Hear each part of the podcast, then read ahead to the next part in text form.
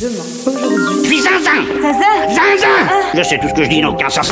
Est-ce que cette question euh, Aujourd'hui. durera autant que l'humanité euh, Peut-être pas? Peut-être. Demain. Par Johan Jekyll.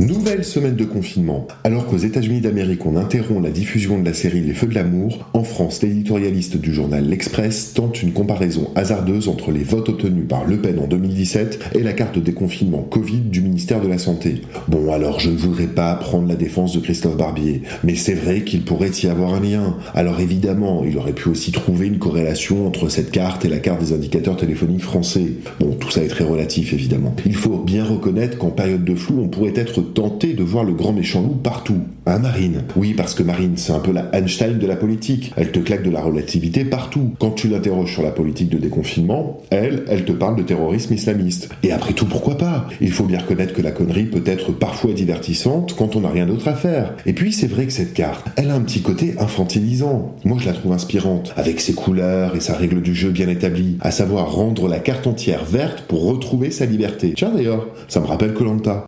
Sous le premier soleil de mai, l'aventure Corona connaît un nouveau tournant. Alors que l'éloignement commence à peser chez les 66 millions d'aventuriers qui depuis 45 jours redoublent d'astuces pour affronter le quotidien, les nouvelles règles du jeu de Corona ont été posées. Nos aventuriers vont être répartis en deux équipes, d'un côté l'équipe rouge et de l'autre l'équipe verte. Dans un formidable duel final, alors que nos aventuriers s'étaient mis en marche d'un même pas derrière un même objectif, Désormais, les rouges devront se battre seuls pour accéder à l'immunité face à la sagesse des verts. Mais attention, tout peut basculer. Parmi nos aventuriers, il y a ces quatre héros, Manu, Édouard, Salomon et Véran. Ensemble, ils comptent regagner la confiance de l'équipe rouge qui leur avait jusqu'à présent échappé peu.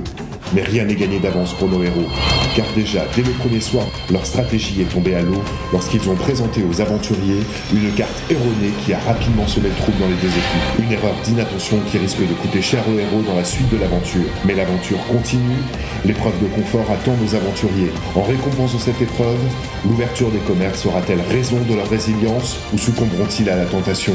Avec le déconfinement, les rouges mettront-ils en place de nouvelles stratégies pour accéder à l'équipe verte? Faut-il craindre un nouveau départ des rouges Car rappelons-le, lors de leur premier jour de confinement, plus d'un million d'aventuriers ont fui l'équipe rouge pour rejoindre les verts pâturages. Après 45 jours d'aventure, le jeu se jouera désormais entre deux équipes qui gagneront à deux ou perdront à deux si l'équipe rouge n'accède pas à l'immunité collective.